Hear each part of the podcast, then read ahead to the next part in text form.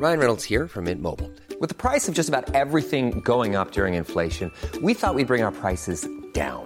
So to help us, we brought in a reverse auctioneer, which is apparently a thing. Mint Mobile unlimited premium wireless. Ready to get 30, 30, bit to get 30, bit to get 20, 20, 20, bit to get 20, 20, bit to get 15, 15, 15, 15 just 15 bucks a month. So, Give it a try at mintmobile.com slash switch. $45 upfront for three months plus taxes and fees. Promo for new customers for limited time. Unlimited more than 40 gigabytes per month. Slows. Full terms at mintmobile.com. C'est avec un immense plaisir que je vous parle d'une marque que j'affectionne tout particulièrement, Mama Hangs. Mama Hangs a les produits qu'il te faut en tant que maman allaitante. La brassière et le soutien-gorge d'allaitement absorbant. Ils sont conçus dans un tissu bien spécifique pour l'occasion, aka le micromodal, qui absorbe, sèche vite et te permettra d'éviter toute odeur, et ce en restant au sec. Tout ça veut dire que si comme moi tu as des fuites de lait d'un côté quand le bébé tète de l'autre, adieu coussinet d'allaitement qui se font la malle et bonjour brassière ou soutien-gorge qui tiendra toute la journée. Et ce n'est pas fini. Le petit nouveau de la collection, c'est le body, qui a les mêmes talents absorbants en s'ouvrant à l'avant avec des aimants trop pratiques. Ici, on ne se passera plus de ces produits top quali, beaux et confortables. Alors merci Mama Hanks de soutenir le podcast depuis si longtemps. Et si tu veux en savoir plus, rendez-vous sur leur site mama-hanks.com et avec le code MILCHECKER, tu bénéficieras d'une jolie et rare remise de 15% sur ta commande.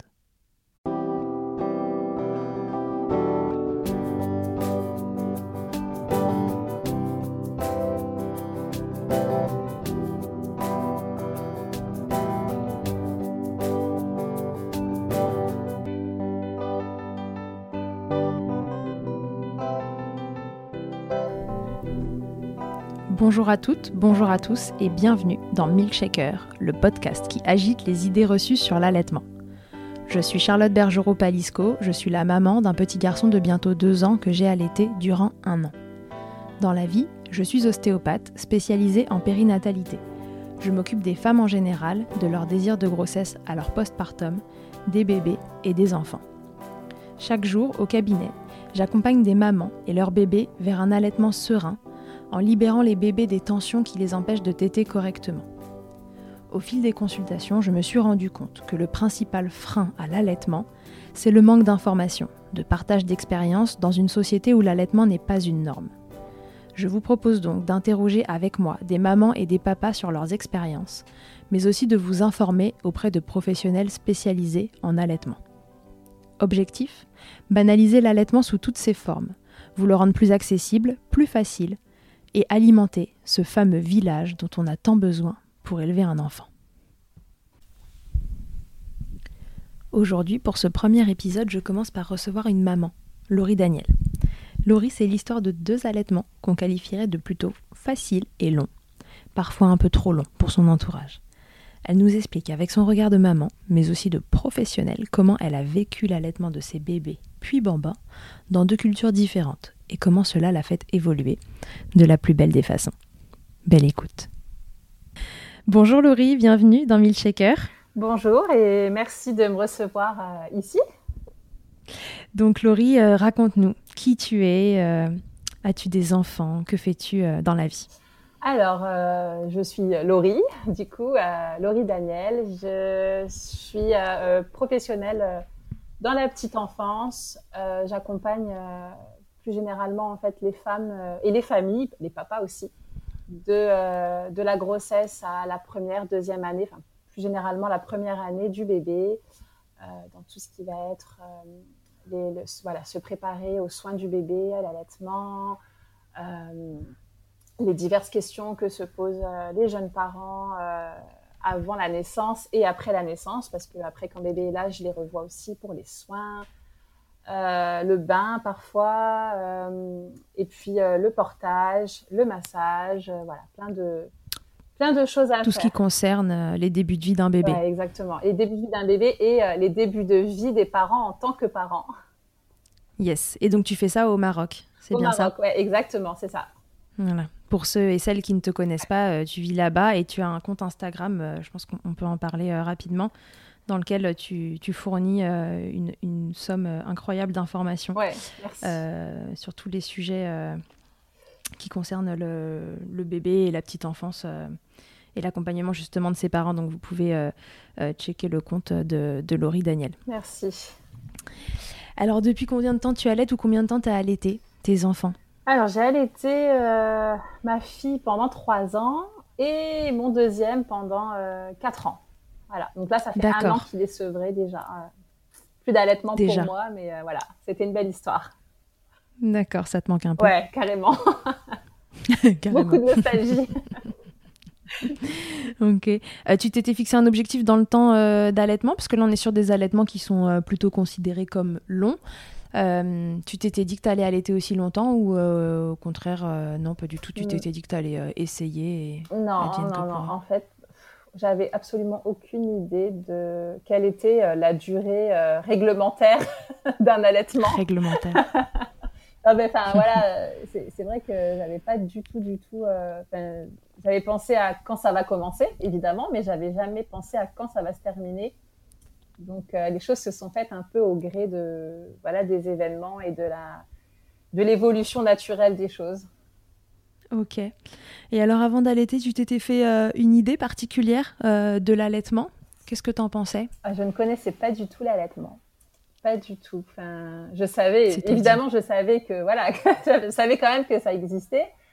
Euh, mais pour mhm. moi, la norme culturelle, c'est vrai que c'était le biberon et c'était, euh, ouais, c'était, euh, petite quand je jouais aux poupées, j'adorais ça, materner mes poupées, mais c'était le biberon. Je leur donnais leur biberon. Je, les enfants autour de moi buvaient le biberon. J'avais jamais vu, j'avais vu, je pense, une seule femme allaiter, ma nourrice, quand j'étais petite. Euh, et j'en avais jamais vu d'autres. Donc, euh, D'accord, donc tu n'avais pas de modèle euh, d'allaitement Non, non. Et, et puis, tu étais déjà au Maroc à cette époque-là ou tu habitais ailleurs? J'étais en France. Ouais, j'ai grandi en France. D'accord. voilà, je suis arrivée assez récemment au Maroc il y a 5 ans. Donc euh, j'ai vraiment baigné dans la culture euh, d'allaitement euh, française. surtout, bah voilà, je, suis née dans les années 80, donc à l'époque, moi ma mère, elle a dû m'allaiter trois semaines, un mois max, et c'était déjà considéré comme un allaitement long à l'époque. Hein, donc... Ouais, c'était déjà pas mal à l'époque. Et au Maroc, c'est différent? Au Maroc, alors on n'est pas un pays qui allaite beaucoup, étonnamment. Euh, c'est une culture d'allaitement où euh, on considère que c'est naturel, c'est super si un bébé allaité. Euh, mhm. Mais c'est vrai qu'il y a une grosse, grosse influence occidentale du biberon et les femmes sont du coup beaucoup, beaucoup encouragées à donner le biberon, beaucoup plus à donner le biberon qu'à allaiter. Sur le côté indépendance de la femme, etc., qui a un peu guidé euh, aussi. Euh. Il y a ça aussi, ouais. Il, y a, il y a, le fait aussi bah, que voilà, un bébé, ben, il faut, euh, faut le laisser un peu tout seul, il faut le laisser pleurer, il faut lui donner un biberon, comme ça, il ne sera pas affamé. Le lait de la, le lait de la maman ne suffit pas. Il y a beaucoup, beaucoup, beaucoup, beaucoup d'idées reçues très imprégné des idées reçues autour de l'allaitement. et un lobby du lait artificiel qui est ultra présent euh, parce que dès la maternité, les femmes repartent avec leur échantillon de l'artificiel et les bébés ont quasi de façon systématique, euh, c'est même obligatoire dans certaines cliniques, le ah biberon. Obligatoire. Obligatoire. Il y a certaines cliniques qui imposent le biberon de naissance. C'est pas la tétée de bienvenue, c'est le biberon de bienvenue. Ah bon, bah très bien. Ok, c'est rigolo. Ouais. Et alors, du coup, euh, de, ce, euh, de, ce milieu de non-allaitement euh, que tu as connu jusqu'à toi, tes allaitements de 3 et 4 ans, qu'est-ce qui s'est passé? Comment, comment tes idées ont changé? C'est assez. C'est ouais, c'est un déclic. Hein. C'est un déclic, puis après, c'est une évolution au fur et à mesure. Mais je pense que le déclic, il s'est fait pour moi quand, quand j'ai visité une, une copine qui venait d'accoucher. Et à l'époque, euh, j'étais loin de penser à moi au jour où j'allais devenir maman. Hein. C'était vraiment loin de mes projets. Et, euh, et, en fait, quand je suis arrivée dans cette chambre de, de, de maternité pour lui, pour la, la, féliciter, lui rendre visite, il y avait son petit bébé qui était là et qui s'est mis à râler un petit peu. Donc, elle l'a mis au sein et je me suis dit, mais waouh, mais oh, c'est ça que je veux, c'est trop beau. Enfin, j'ai trouvé ce moment, cet échange de regards, euh, ce bébé dans les bras, le visage de cette maman qui était, euh, malgré la fatigue, malgré enfin l'accouchement, malgré tout, enfin elle avait un visage euh, waouh quand elle a mis son bébé au sein c'était euh, c'était c'est une image qui est restée marquée euh, au fond de moi. Et, mhm. et, du coup je me suis dit waouh quand, quand, quand j'aurai un bébé c'est c'est ça que je veux. C'est ça. Et effectivement c'est ça que je veux vivre. ouais, exactement. Ouais, donc une fois que je suis tombée enceinte donc c'est ça qui t'a fait basculer. Ouais, ouais carrément. ok, super. Et donc à cette époque-là, tu étais en France. Du coup, ton, ton premier bébé, les démarrages d'allaitement, ça s'est passé comment? T'étais où? Est-ce que ça a été facile, pas facile? Est-ce que ton environnement avait changé? Alors, bon, on était en France, j'ai accouché ben, classiquement en maternité, etc. Enfin voilà, première tétée peau à peau juste après la naissance, super. comme j'avais imaginé, moi, vraiment quelque chose de très. pour moi, c'était c'était naturel en fait d'allaiter, donc je n'avais même pas conscience qu'on pouvait avoir des difficultés d'allaitement, par exemple. Même les crevasses, euh, je ne je sais même pas si je connaissais ça en fait, si j'en avais déjà entendu parler. Tu connaissais même pas le mot. Tu t'étais pas du tout renseigné avant, euh, alors que alors que tu t'es dit euh, de, de l'allaitement n'existe pas à je vais allaiter, c'est génial. Ouais. Par contre, tu t'étais pas posé plus de questions que ça. Tu t'étais dit, je vais allaiter et point barre. Ouais, je me suis dit, je vais allaiter et, euh, et puis on va. Enfin, ça va. Ça, ça, ne peut que bien se passer. C'est tellement naturel finalement que euh, euh, voilà, j'avais lu pas mal de bouquins, mais c'était pas des bouquins qui informaient sur l'allaitement. C'était plus des bouquins, en fait, c'était des bouquins de ma mère hein, des années 80 qui euh, disaient que mmh. voilà, euh, tous les bienfaits de, de, ce qui est naturel, un peu baba cool, hein, voilà. Euh, cette époque-là où on, voilà, on vantait un petit peu tous les bienfaits de, de, des choses naturelles pour le bébé, mais ça n'expliquait pas en fait les difficultés les imprévus. Euh, enfin, ça n'expliquait pas non plus comment ça se passe à la maternité, euh, ce qu'on allait me demander ou ce qu'on allait me dire. J'étais pas préparée aux, réflexions. Euh, enfin, j'étais pas préparée à plein de choses. tu t'étais pas préparée à plein de choses. Et du coup, comment ça s'est passé? Est-ce que ça a été difficile? Euh, bah, ça a été bah, le séjour en maternité a pas été facile ouais par rapport à l'allaitement parce que j'ai eu des crevasses mhm. euh, et puis surtout il y a enfin par rapport aux professionnels qui, qui étaient là euh, moi, j'ai ressenti, alors ça date d'il y a 11 ans, 11 ans et demi maintenant, donc ça, ça date. Mais à l'époque, mhm. euh, c'est vrai que ben, on venait, on me disait, euh, on vous ramène un petit biberon. Bah non, on va la prendre cette nuit, comme ça vous allez vous reposer, vous pourrez être tranquille. ben non, et je me souviens même d'une d'une auxiliaire qui avait insisté, insisté, insisté pour prendre mon bébé la nuit, et j'avais dû et pour lui ramener un biberon, elle avait carrément même ramené le biberon dans la, la chambre, je me souviens. Euh, elle s'était assise sur le lit à côté de moi et elle avait essayé vraiment d'obtenir euh, ben, le biberon et de prendre mon bébé pour la nuit. Et j'avais dû, euh, j'avais dû vraiment faire face à ça. Et quand on a les hormones post-accouchement, voilà, qu'on n'est pas super sûr de soi parce que c'est un premier bébé, que on se dit bah mince, peut-être que si elle me demande ça, c'est parce que je fais mal les choses, peut-être parce que, enfin, en fait, on se pose la question et, euh, j'aurais pu dire, euh, bah allez-y, prenez-la, mais je, ne pouvais pas. C'était viscéral. Il fallait que je garde mon bébé avec moi. Instinctivement, euh, ah tu savais que c'était pas le, bon ah truc ah, je pense que j'aurais, j'aurais pas dormi de la nuit si elle avait pris mon bébé et encore pire si elle, si elle lui avait donné un biberon. Je, Non, sa place à mon bébé, c'était contre moi et, contre mon sein. Et si elle avait faim, il y avait, il y avait du lait dans mes seins, il n'y avait pas de problème. Enfin, j'avais, j'avais quand même assez confiance par rapport à ça. Mais c'est vrai que le, le, contexte faisait que euh, waouh, enfin, c'est pas, pas, pas si facile. Ouais, t'étais pas informé, mais t'avais une confiance sans borne dans ton corps euh, et dans ta capacité d'allaiter et dans ton bébé, et tu t'es dit, on va y arriver. Totalement, totalement. Ouais. Ok. Et la deuxième fois, ça a été euh, plus facile? Beaucoup plus facile parce qu'il y a l'expérience du premier. Il y a l'expérience professionnelle aussi qui s'est rajoutée entre temps. Donc, ouais. Bon, j'ai pas été confrontée aux professionnels parce que j'ai pas accouché euh, à la maternité, donc euh, je suis, j'étais chez moi, donc j'avais pas, j'avais pas ça. Mais c'est vrai que si j'avais eu, euh, si j'avais eu, si j'avais eu ce problème-là, j'aurais pu beaucoup plus m'affirmer. Enfin, même si je l'ai fait pour le mhm. premier, mais là, je pense que ça aurait été encore plus, plus évident. Et c'était, bah, c'était très, très, bah, très facile et très naturel. le deuxième, il y avait vraiment aucun, aucun doute. Aucun doute. Aucun. Ok, super. Et alors, euh, sur ce premier allaitement qui était un petit peu euh, compliqué au démarrage, euh, outre ta confiance en, toi et en ton bébé, est-ce qu'il y, a des, choses qui t'ont permis de, tenir? Qu'est-ce qui t'a aidé? Je pense que c'est le soutien du papa, il était pour énormément. Alors, tant sur le premier allaitement où j'ai rencontré des, difficultés avec les crevasses, mhm. mais pour le deuxième aussi où j'ai pas eu de problème mais où finalement, euh, je me rends compte que euh, le soutien au quotidien qu'il a pu apporter dans ces moments-là a fait toute la différence pour moi. Euh, voilà, il me, il me, rapportait un coussin si j'avais besoin d'être à l'aise, euh, il me rapportait de l'eau si, si j'avais soif, il pensait à faire le repas quand moi j'avais pas le temps de le faire parce que j'étais toute la journée avec le bébé au sein.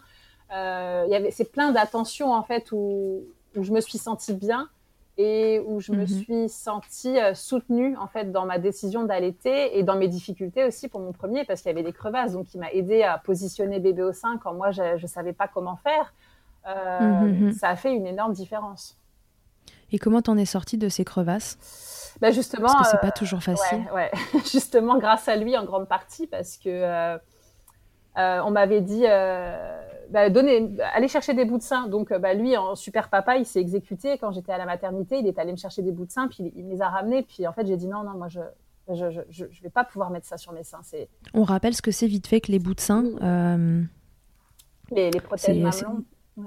Voilà, ça protège un peu les mamelons, ça fait euh, comme, un, comme un tampon euh, entre, entre le sein et la bouche du bébé. C'est en plastique, Ouais, c'est ça? ouais. Ouais, voilà. Et donc ça permet pour les mamans qui ont mal, voilà, de temps en temps on propose ça pour essayer d'apaiser un peu euh, les douleurs euh, pendant la tétée. Voilà, ouais, en sachant qu'en plus, ça. ça. souvent, ça, ça, ça camoufle la douleur, mais ça ne résout pas le problème, malheureusement. Voilà. Ouais. Ouais, ouais, on- Donc, euh, Toi, t'es es bien informé en ouais. plus sur ce sujet. Le bout de sein, c'est une solution vraiment euh, purement temporaire. euh, exactement. Et à l'époque, je savais pas, donc j'aurais pu, euh, j'aurais pu prendre les bouts de sein et les mettre parce que la douleur faisait que il, fa- il me fallait une solution, quoi qu'il en soit. Donc en changeant de position, euh, Ouais. ça a permis de, Ouais, il m'a aidé à. C'est ça. Il m'aidait en fait au moment de, de, de mettre bébé au sein. C'est lui qui la tenait. euh, moi, je mettais mes bras. Enfin, on se à deux. En fait, c'était un allaitement à quatre bras. C'était vraiment. euh, on était à deux et on a et on a réussi et les crevasses sont passées comme ça. Et après, ça- elles sont passées d'ailleurs très vite parce que je pense que quand je suis rentrée chez moi au troisième ou quatrième jour, c'était déjà fini quoi. D'accord, ouais, donc c'est quand même passé relativement vite, même si quatre jours, quand on a euh, les seins euh, avec des crevasses, parce que le mot est quand même euh, très significatif de ce qui se passe Ouais. sur les seins, c'est quatre jours, c'est passé, passé Ouais. vite quand même. Ça peut paraître une éternité, mais en fait, c'était rien du tout. Enfin, ouais, c'était vraiment Ouais, un AJ3, euh, fatigué, potentiel baby blues, ça peut paraître une éternité, mais, finalement, c'est quand même des crevasses qui sont passées assez vite. Ah ouais. ouais. Ok, ok. Et donc, euh, ce, ce papa, il est resté euh, soutenant euh, tout, tout le long de l'allaitement? Ouais, ouais, tout, oui. Vraiment, par rapport à ça, j'ai, enfin, il m'a jamais découragé là-dedans. peu importe en fait, je pense quelle aurait été mes- ma décision par rapport à l'allaitement, exclusif, mixte ou pas d'allaitement du tout. Je pense que lui, il soutenait mes choix parce qu'il avait confiance en la mère que j'étais et à ce moment-là, c'est tout ce qui compte. Du coup, il m'a beaucoup, beaucoup Super. soutenu et jusqu'à un moment quand même où l'allaitement s'est prolongé au-delà de la normalité entre guillemets et Ouais. euh, où euh, alors c'est pas qu'il m'a pas soutenu mais euh, il y avait des fois des petits moments euh, de des petites remarques en fait De flottement. Voilà où je te soutiens pas mais je t'encourage pas enfin je, je te descends pas mais je t'encourage pas non plus quoi c'était voilà D'accord. Ouais, au moment où on était sur le sevra- enfin sur le Ouais. sevrage, sur le- l'allaitement du bambin Ouais, plutôt, voilà. et que C'est vraiment à partir de deux ans. Alors, faut savoir aussi que euh, culturellement, au Maroc, euh, l'allaitement ne doit pas se poursuivre après deux ans. Euh, ah, pourquoi deux ans? c'est très mal perçu. Alors, deux ans, ça correspond en fait à l'âge euh, du sevrage dans, dans la religion, dans l'islam, en fait.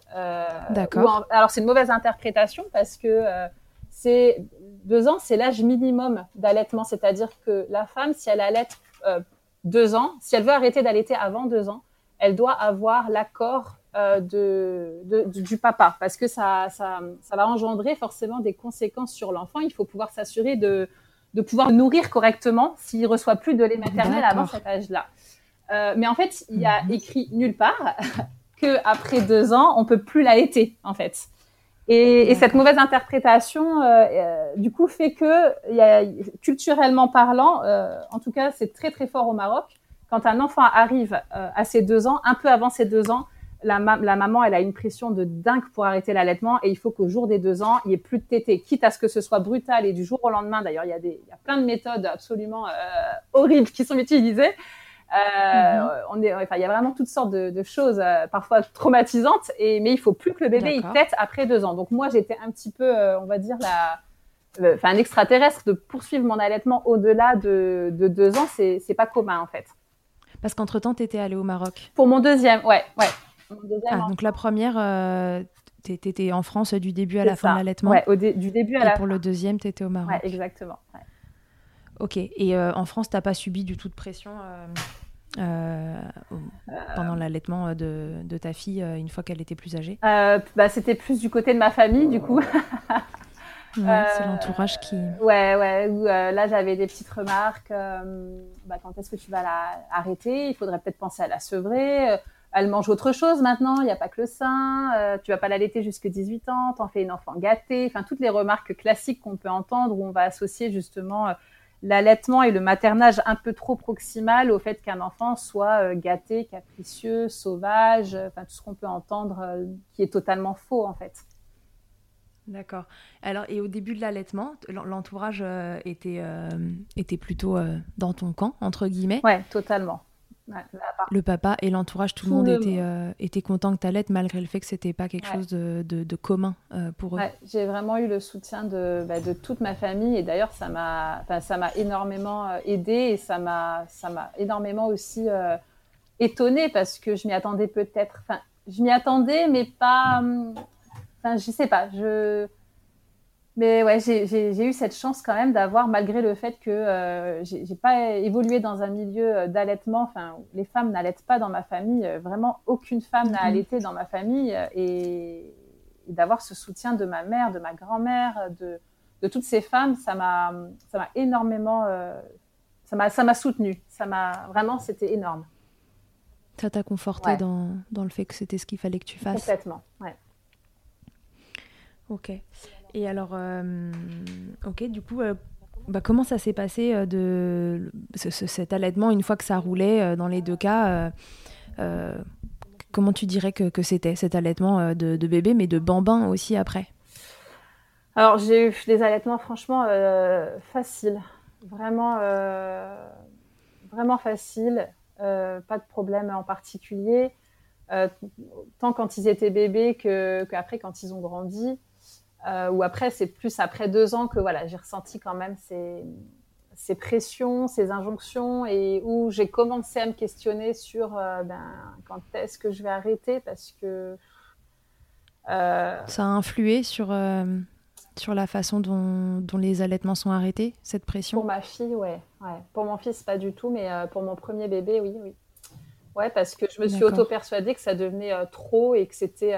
Ben, même presque malsain. Enfin, à force d'entendre ça, on se dit, mais en fait, ouais, elle est grande, quoi. Enfin, ben, je, voilà, un enfant qui marche, qui court, qui parle, euh, qui, euh, qui se prend son petit mm. casse-croûte en même temps que sa tétée. Euh, on se dit, bon, elle pourrait faire autrement, quoi, à un moment donné. Ils avaient réussi à te convaincre à force, à force de te le dire ou te demander quand est-ce que tu allais arrêter, euh, ils avaient fini par te convaincre que la situation n'était pas normale. Ouais, ouais d'autant plus que j'avais aucune référence de femme qui allaitaient des bambins euh, dans mon entourage, ni chez mes amis, euh, ni. Enfin, je, je, connaissais personne qui allaitait un enfant de plus de deux ans autour de moi. Voilà, puis à l'époque, il n'y avait pas les réseaux sociaux, il n'y avait pas Facebook, tous les groupes, les trucs, Instagram, enfin, ça n'existait pas du tout il y a 11 ans. C'était difficile de trouver des infos. Ouais, moi j'étais vraiment toute seule. c'est pour ça que je trouve que c'est top aussi. Enfin, maintenant, les mamans, elles ont accès à, énormément de choses, alors avec du bon et du moins bon, parce que des fois, ça peut être hyper anxiogène, mais de savoir qu'on n'est pas seul et de savoir qu'on peut trouver du soutien aussi euh, euh, sur les réseaux, je trouve que c'est euh, bah, top. J'aurais adoré avoir ça. Ouais, ouais t'aurais adoré avoir connaître ton compte. c'est vrai. Quand t'as allaité. Et alors, euh, donc du coup, comment ça s'est passé, le sevrage euh, de ta petite? Enfin, qui est plus si petite, mais... Alors en fait, euh, un jour, je me suis dit, c'est bon, j'arrête. C'est bon, j'en ai marre. ah, du jour au lendemain. un matin, je me suis levée, je me suis dit, ça peut plus... Stop Donc, je, lui empêche la première tétée, puis la deuxième, puis bon, bah, elle va... De toute façon, après, elle passe sa journée à la crèche. Le, soir, je la retrouve je lui refuse encore la tétée. Bon, bref, voilà. Elle le vivait comment? Ah bah, tété, tété, tété. Mmh, Louloute. ouais, c'était euh, ouais, tété, tété, avec la main dans le, dans le soutien-gorge de maman. Et moi, non, non, non, non, non, non. Et euh, le lendemain, bam, engorgement. Mais méga, enfin, c'est ah. Punition. Ah, ouais, ouais, ouais, le revers de... euh, méga mastite, SOS, bon, la fièvre, tout. J'appelle le médecin, il arrive. Euh, bah, vous avez une mastite, euh, il faut interrompre l'allaitement, c'est plus possible. Euh, je vais chercher un tirelet à la pharmacie, je pompe mon lait, et ma fille tété, tété. Et là, j'avais tellement les seins engorgés, mais je lui ai dit, vas-y, tête, tête Vas-y. Mieux qu'un tire-lait, un bah enfant. Ouais, parce qu'il m'avait dit, euh, il était catégorique, euh, vous avez un traitement antibiotique, il faut arrêter l'allaitement, euh, votre lait, votre lait n'est plus bon. Enfin, il m'avait sorti voilà, les clichés. Ah oui, parce que ça s'était infecté. Voilà, c'était infecté. Alors ça aussi, chose, enfin, c'était infecté. Oui, c'était, euh, bah, c'était plus une mastite inflammatoire. Je pense que j'aurais pu la résoudre sans antibiotiques, mais à ce moment-là, on- euh, Et les antibiotiques, ils- t'obligeaient à arrêter l'allaitement à ce moment-là Ben, ou c'était suis- un peu une fausse non, info je me suis pas renseignée à ce moment-là. Euh, en fait, il m'a dit euh, pas Oui, puis, en d'allaitement. fait, on est dans le mal. voilà, le lait est mauvais, pas d'allaitement. Il faut tirer, jeter. C'est fini. Puis un enfant de deux ans et demi, pour le médecin, il s'est dit bah, c'est bon quoi, faut arrêter. Hein. à un moment donné, il était Ouais. lui-même étonné. Je crois que ma fille soit encore allaitée. Et, euh, D'accord. et en fait, euh, elle, elle voulait téter. Mes seins, ils me disaient mais vas-y, euh, fais-la téter. Hmm. Donc, euh, je l'ai remise au sein. Et, euh, et en fait, bah, après, euh, on a continué comme ça jusque trois ans finalement, donc pendant six mois où je l'ai laissé encore téter, en essayant. Hiring for your small business? If you're not looking for professionals on LinkedIn, you're looking in the wrong place. That's like looking for your car keys in a fish tank. LinkedIn helps you hire professionals you can't find anywhere else, even those who aren't actively searching for a new job but might be open to the perfect role. In a given month, over 70% of LinkedIn users don't even visit other leading job sites. So start looking in the right place. With LinkedIn, you can hire professionals like a professional. Post your free job on linkedin.com/people slash people today. Et Mama Hanks ne s'arrête pas là. Si tu as envie, une fois la tétée finie, de garder ton bébé tout contre toi en ayant les mains libres, laisse-moi te parler de leur porte-bébé Carry Pack. Je suis une fervente adepte des écharpes de portage, mais l'ostéopathe que je suis sait que leur mise en place peut parfois vous freiner, vous ou votre moitié. Mais aussi ô combien le portage peut être indispensable pour certains bébés. Chez Mama Hanks, pas de compromis. Le porte-bébé Carry Pack est en fait un vêtement confortable que tu enfiles comme un t-shirt et dans lequel ton bébé va pouvoir venir se lever tout en respectant sa position physiologique, l'enroulement de sa colonne, l'écartement de ses hanches, ainsi que le dégagement de ses voies respiratoires grâce à des systèmes de serrage des pans de tissu. Ce tissu, justement, il est tout doux. En coton bio, certifié GOTS, le tout est dessiné à Biarritz et fabriqué au Portugal. Tu pourras l'utiliser de la naissance jusqu'aux 10 kg de ton bébé, de quoi t'assurer un certain nombre de câlins collés serrés. Ici, on n'a utilisé que ça pour bébé numéro 2. Pour toutes les infos, tutoriels et découvrir leur gamme de vêtements de portage, ça se passe toujours sur le site mama-hangs.com et tout pareil, avec le code MILCHECKER, tu bénéficieras d'une remise exceptionnelle de 15%. quand même de diminuer parce que c'était beaucoup, beaucoup, beaucoup. Je pense que ma fille a été vraiment très, très, très collée au sein. Et parfois, c'était, c'était- parfois, c'était un peu étouffant, en fait. Elle s'ennuyait, hop, tété, elle avait faim, hop. Enfin, c'était du matin au soir quand j'étais avec elle, D'accord. à deux ans et demi. Ok, ok. Et donc, j'essayais euh, de... même toi, à un moment, euh, t'en avais un peu Ouais, marre. bah oui, à un moment, j'a- j'avais envie de récupérer mon corps aussi, euh, bah, mon corps pour moi et pas que pour son, pas que, pas que pour elle en fait. Même si j'avais du plaisir à allaiter, je, je voulais pas que ce soit que ça et que notre relation mère-fille elle soit réduite au tété. J'avais envie de vivre autre chose avec ma fille en fait. J'avais envie de jouer avec elle, j'avais envie de lui faire des câlins sans qu'il y ait forcément ce tété qui soit là entre elle et moi. Ouais, ouais, je comprends. Et euh, Et alors, euh, comment elle a accepté, euh, si on peut utiliser ce mot, euh, d'arrêter de, de téter ah, bon, ça s'est Parce que fait- finalement, ça s'est fait plus Ouais, naturellement ou, euh, hyper progressivement. J'ai pas forcé. J'ai compris que forcer avec ce- l'engorgement que j'avais eu, la mastite que j'avais eu, je me suis dit forcer c'est pas c'est pas la solution ni pour elle ni pour moi. ouais. J'étais finalement moi-même pas très prête à, aller- à arrêter finalement et, euh, et ça s'est fait euh, du jour au lendemain, enfin du progressivement, pas du jour au lendemain. je- justement, ça s'est fait hyper progressivement en, six mois, même un peu plus. Et, euh, et alors, je dois avouer, j'ai utilisé euh, la tétine. D'accord. Voilà, j'ai acheté une tétine. Parce qu'elle avait ce besoin de succion euh, quand même euh, à combler. Elle avait trop, trop, trop besoin de téter. Et moi, je pouvais plus euh, satisfaire. Et, euh, et en fait, bah, je me suis dit, bah, il faut. Alors, ça a choqué tout le monde. Je sais pas si c'est la tétine ou le fait que je continue d'allaiter, mais qui, a cho- qui a choqué le plus. qui a le plus Et le choqué. fait que je, que je commence à donner la tétine à ma fille alors qu'elle avait deux ans et demi, je pense que ça, c'était quelque chose de totalement inconcevable pour beaucoup de gens. Après l'allaitement de deux ans et demi, tu lui as mis une tétine dans voilà. la bouche. Mais ça n'a pas, ça n'a pas duré en fait. La tétine, ça a été vraiment cette transition entre le beaucoup de tété et le plus du tout de tété. Et, et quand elle avait Ça n'a pas duré. Non, mais quand elle avait plus besoin de téter, elle a lâché la tétine d'elle-même. Euh, Elle devait avoir euh, à peine trois ans, quoi. Donc, en final, elle s'est sevrée et elle a lâché sa tétine en même temps. Et, et c'était fini, on n'en parlait plus, quoi. C'était vraiment une transition parce que, euh, parce que je voulais que ça s'arrête et que, enfin, je voulais. Je pensais vouloir que ça s'arrête. Euh, et j'en avais besoin à ce moment-là. Et puis, voilà, on a trouvé cette solution. Parce qu'après, tu l'as regretté que ça s'arrête? Alors quand ça s'est arrêté, j'étais triste forcément parce qu'on se dit ah c'est fini et tout. Enfin, il y a plus de retour, il y a plus de retour en arrière. L'enfant, il fait que grandir, il redeviendra jamais un nouveau-né.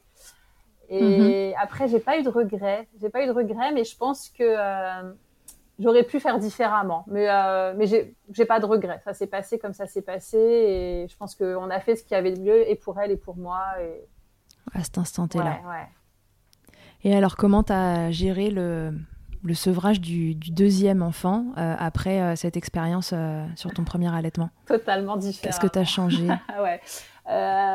J'ai ben, j'ai laissé faire les choses et je me suis dit il arrêtera quand, quand lui il voudra arrêter et pas quand moi j'aurais envie d'arrêter. Euh, D'accord. Après il y a des Tu lui as laissé la main. ouais c'est ça. Alors après forcément c'est quand même une relation à deux et c'est pas lui qui décide de tout. Enfin je pense que il y a eu aussi cette conscience euh, que j'ai que j'avais avec mon deuxième où je me disais pas euh, je sors le sein dès qu'il en a envie. Il y a eu des moments où quand il avait envie de téter, je lui disais bah écoute là je suis pas dispo euh, parce que bah il y a ta grande sœur parce que j'ai des choses à faire mais attends un petit peu Ouais. et tu auras le sein après. Enfin c'était un allaitement plus à l'amiable et un peu moins subi que pour le premier où là c'était vraiment j'avais l'impression que j'étais juste son sein géant et, euh, et elle me voyait que comme un sein limite euh, voilà alors que le deuxième euh, non il y avait vraiment cette relation maman bébé en plus de l'allaitement que j'appréciais et, et c'était enfin là je parle vraiment quand il a grandi hein, euh, où c'était un allaitement euh, plus à l'amiable euh, où je me posais moins de questions j'étais plus relax les remarques des autres alors là euh, pff, ça me passait euh, Ça n'avait plus aucun impact sur toi? Ouais, ouais, je les entendais même plus. En fait, les gens, ils, me- ils me, ils me disaient des choses, mais euh, c'est comme si je les entendais pas. Je réagissais à peine, à peine. C'était vraiment euh, et ça dès la naissance quasiment. Enfin, c'était vraiment voilà. Tu leur as pas laissé d'espace pour interférer dans ton allaitement Non, non, rien du tout. D'accord. Et ils ont pas tenté des trucs euh, parce que le premier de deux ans et demi, trois ans, euh, ça, ça les avait euh, déjà un peu choqués entre guillemets. Est-ce que du coup, c'était ce deuxième allaitement qui a duré encore plus longtemps? Non, Ils t'ont juste laissé tranquille ou? J'ai eu des remarques, moins, beaucoup moins que ma première.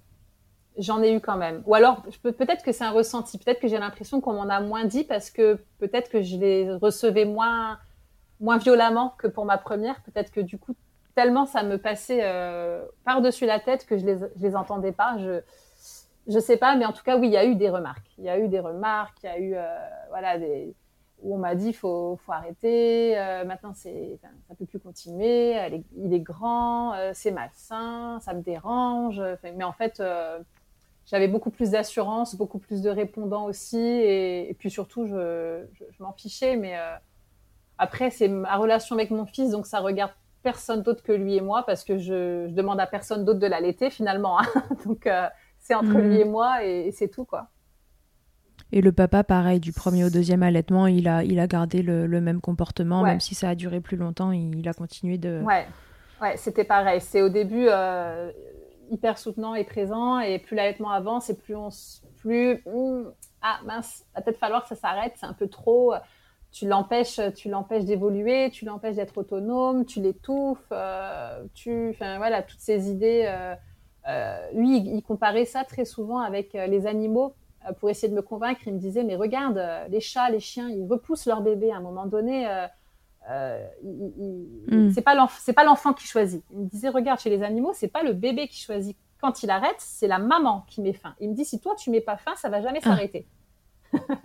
et, moi je il était un peu inquiet quand même. Ouais, voilà, c'est ça. Il pensait que, je sais pas, il s'imaginait peut-être qu'à 12 ans ou 18 ans, euh, il allait encore téter mon sein, quoi. Enfin, et, moi, je le voyais pas du tout comme ça parce que je, je savais très bien que mon- qu'un jour ça allait s'arrêter et, et que bah, ça s'arrêtera quand ça s'arrêtera. Et, et ça me faisait pas peur que mon fils il ait 2, 3 ans, 4 ans.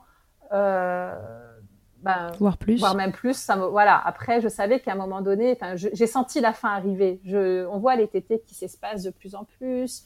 Et puis même, il y a des jours où il n'y a plus de tétés du tout. Puis après, voilà, une tétée de temps en temps, de façon occasionnelle. Et puis un jour, on se rend compte, enfin moi, un jour, je me suis dit, purée, ça fait une semaine qu'il n'a pas tété. Mince, ah, ben, Est-ce le sevrage ben voilà, puis il n'y en a plus jamais eu en fait. Donc, euh... Donc tu te souviens pas de la dernière fois que ton fils a tété Non, j'ai aucun, ouais, aucun, aucun souvenir parce qu'en fait, c'était comme c'était devenu vraiment des tétés comme ça occasionnels, euh, selon ses besoins, selon s'il avait un petit coup de mou, euh, une petite inquiétude, une petite angoisse, une petite douleur, euh, il venait, il venait demander le sein ou même un coup de fatigue. Et, il y en avait de moins en moins et jusqu'à un jour, on se dit, bah, ça fait mince, mais ça fait un moment qu'il n'y en a pas eu. Quoi. Et je serais incapable de mettre une date exacte sur le, sur le, jour, sur le jour du sevrage. Enfin, c'est, c'est vraiment flou. Oui, ça s'est fait très naturellement. Vraiment très, très progressivement et naturellement euh, quand lui, il a été euh, près de lui-même, en fait. Et alors, comment tu as géré, euh, tu, travaillais à cette époque-là, comment tu as géré euh, la, reprise du travail euh, dans ces allaitements Parce que du coup, c'était de l'allaitement exclusif sur le long cours. Est-ce que tu travaillais déjà à cette époque-là? Comment, Et comment tu gérais? Alors, pour ma fille, j'ai eu la chance de travailler à la maison. Donc euh, j'ai repris le travail, elle avait deux ans, donc déjà allaitement bien, bien, bien. Euh... oui, on n'est plus sur des tétés toute la journée. Ouais, euh, donc pas... t'as pas eu d'organisation particulière à mettre en place? Non, non, je la déposais à la crèche le matin, elle mangeait comme tous les autres enfants, elle rentrait le soir, elle avait sa tétée, elle avait sa tétée à la maison. Enfin voilà, il y avait pas. Et puis quand je voulais la garder avec moi, je la gardais avec moi. voilà, j'avais pas de, j'avais aucune contrainte. D'accord. Et pour ton fils, c'était différent? Ouais. Alors pour mon fils, j'avais le congé euh, parental, donc euh, il y avait déjà trois ans, euh, trois ans sans pression. D'accord. Au Maroc, trois ans de congé parental. Ouais. ouais. Mais j'ai repris. en fait, j'ai repris comme je, comme je suis arrivée au Maroc entre temps. C'est vrai que j'ai repris des ateliers. j'ai fait pas mal de voilà de rendez-vous et d'ateliers, mais c'était vraiment, c'était pas, j'avais pas de pression. Je m'organisais comme je voulais, mes horaires comme je voulais. je pense que j'ai commencé. Il avait sept mois. Euh, et j'ai mhm. repris vraiment euh, cool, cool, cool euh, à mon rythme. Et au final, j'ai jamais repris mon, j'ai jamais fini mon congé parental puisque j'ai jamais repris mon poste en crèche où je travaillais en France à l'époque et je suis restée au Maroc. Ok, très bien. Et donc, jamais d'utilisation du tire-lait, etc. Il y avait... Non. Tu partais juste pour ton atelier, tu revenais et tu n'as pas eu de, de mise en place Je laissais maximum trois heures. Donc, il, il, attendait trois heures avec des câlins ou avec euh, un petit truc à grignoter. À 7 mois, il était diversifié, donc euh, un petit truc à grignoter, un petit peu d'eau, il patientait, puis euh, voilà, 3 heures, ça passe très vite. Je reviens et là, ça passe très vite à 7 mois, ouais. ok. Super. Et alors, bah, ces expériences d'allaitement, est-ce qu'elles ont eu, bah, ça semble assez évident que oui, mais est-ce qu'elles ont eu un impact dans, dans ta vie personnelle et, et, professionnelle? Ouais. Et comment? Ouais, concrètement, Qu'est-ce que ça a changé pour toi? Alors, ça a changé que j'ai pris conscience vraiment du fait que justement l'allaitement était... Euh, alors ça, c'est vraiment mon premier enfant où j'ai compris que c'était naturel, mais que c'était avant tout aussi euh, culturel et qu'on avait besoin quand même d'être informé, d'être soutenu et que malheureusement... Euh, alors moi, mon expérience, c'est pas une généralité, mais pour mon premier enfant, alors depuis les choses, elles ont quand même évolué depuis 11 ans, mais à ce moment-là, j'ai eu l'impression que j'aurais pu être soutenue si j'avais donné le biberon, mais que je n'avais pas eu le même soutien euh, en voulant allaiter en fait. Ce choix-là, il t'avait privé d'un certain soutien. Ouais, ouais, oui, je pense. Et, et du coup, je me suis dit, mais c'est pas juste parce que les mamans, elles, elles ont droit à l'information, elles ont droit d'être soutenues, quel que soit leur choix, qu'elles allaitent ou qu'elles n'allaitent pas. Euh, et que surtout, elles ont droit de ne pas avoir la pression. Elles ont droit d'entendre que oui, c'est OK de donner un biberon, mais oui, c'est aussi OK si toi, tu veux pas donner le biberon. Enfin, c'est euh, tout, est okay. Tous les choix sont voilà, OK. Tout est OK. Et, j'ai compris à quel point, en fait, il fallait que les, femmes soient accompagnées, soient informées. Mhm. Euh, que bien sûr, le soutien de la famille, de l'entourage euh, et le soutien de mère à mère, c'est un truc énorme. C'est, je pense que c'est, c'est, une grande partie du, de la réussite de l'allaitement. Euh, mm. Et, elles ont besoin aussi de savoir que quand elles vont chez leur pédiatre, chez leur sage-femme, euh, chez euh, à la crèche, qu'elles vont qu'elles vont voir des, les assistantes maternelles, qu'elles vont voir, enfin tout, en fait tous les corps de profession qui vont prendre en charge justement et qui vont accompagner les nouvelles mamans avec leur bébé, ben, peu importe à qui elles ont affaire, elles devraient pouvoir se sentir écoutées et, soutenues. Et, malheureusement, ça manque encore beaucoup, mais je pense que je pense qu'on évolue vraiment, vraiment dans le bon sens. D'accord. Ok. Et alors, qu'est-ce que tu pourrais du coup leur donner euh, comme comme conseil à, ces mamans là qui, nous écoutent et qui peut-être sont enceintes et se disent euh, bah, l'allaitement pourquoi pas? Ou alors j'ai hyper envie d'allaiter euh, c'est un truc très important pour moi. Qu'est-ce que c'est le, conseil que tu pourrais leur donner de par tes vécus, tes expériences d'allaitement? Qu'est-ce que tu leur dirais Alors, je leur dirais clairement d'écouter vraiment ce côté euh, intuitif qui est au fond d'elles, ce que leur cœur il, euh, il leur dit.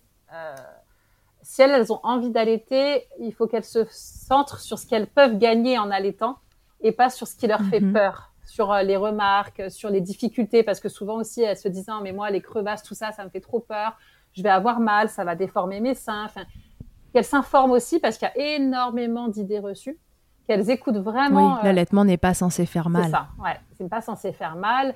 Euh, les crevasses, on peut trouver des solutions, on peut avoir du soutien, euh, ça déforme pas forcément les seins, euh, elles vont pas être fatiguées, la fatigue aussi, beaucoup de mamans qui se disent euh, mais je vais être trop fatiguée si j'allaite. Moi c'est d'ailleurs c'est ce que ma mère c'est ce que ma mère m'avait dit, mais tu vas être trop fatiguée si tu allaites alors que pas du tout. Je n'ai jamais été euh, trop fatiguée. J'ai été fatiguée comme toutes les jeunes mamans sont fatiguées, en fait. C'est normal.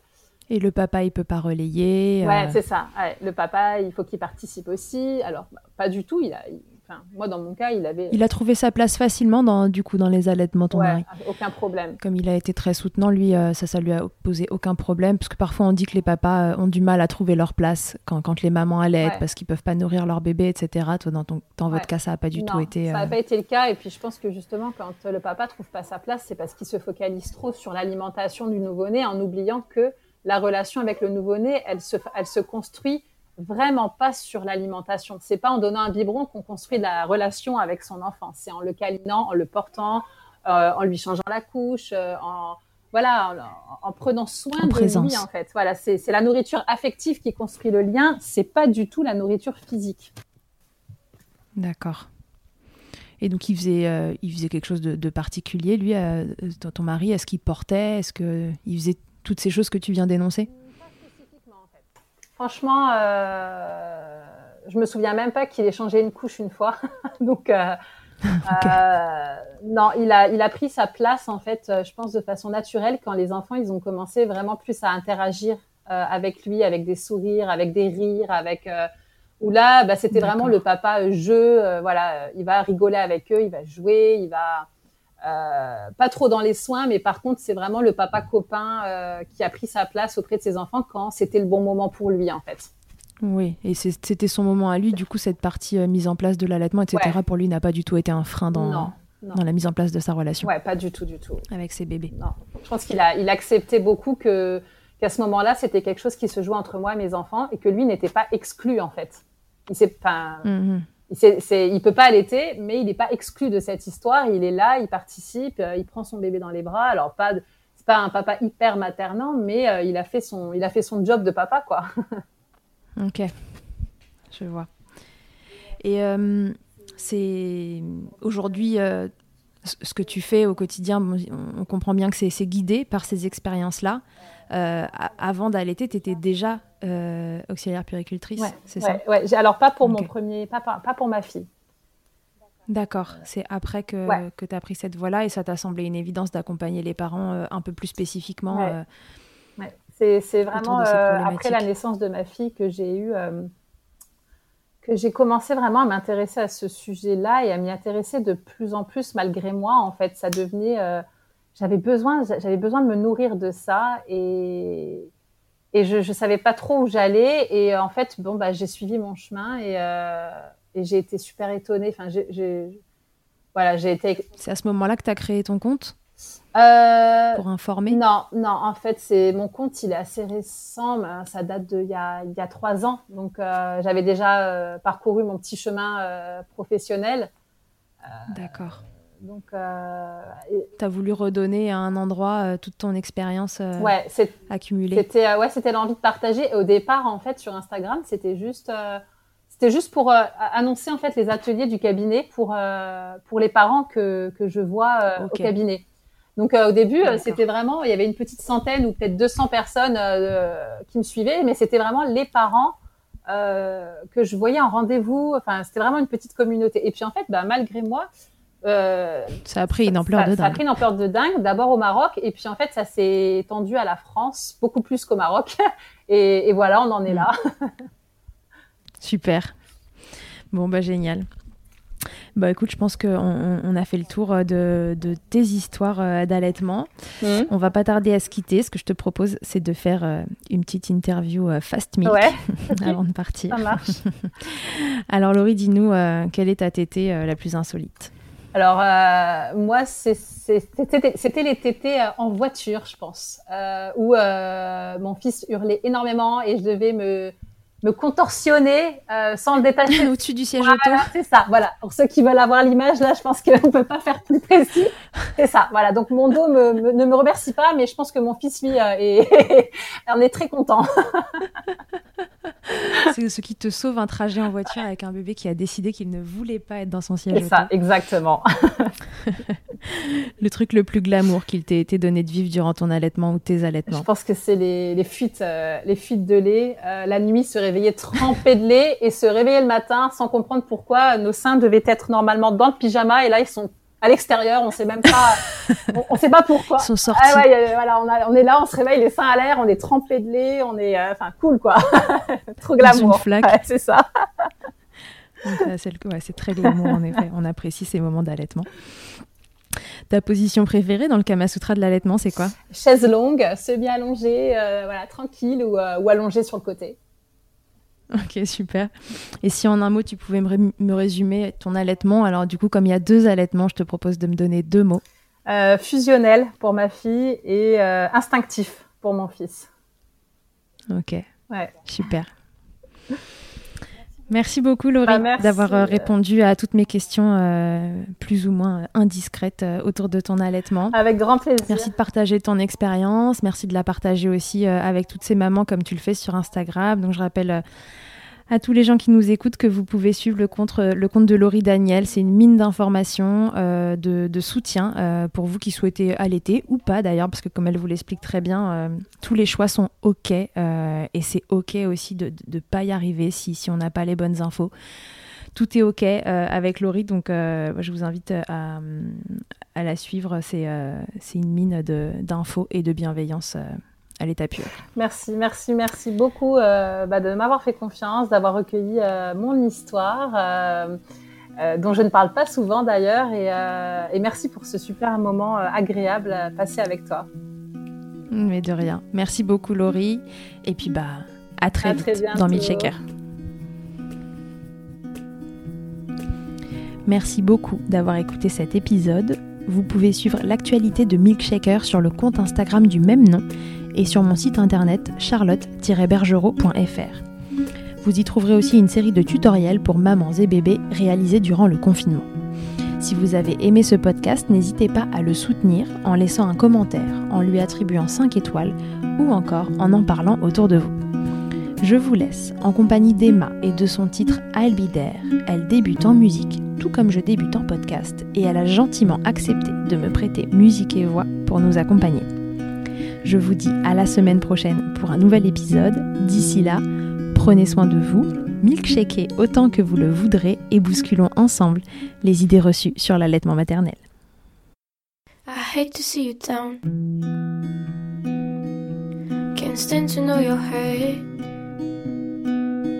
When you say it's getting loud, the in your heart. You know get it, so let it all out.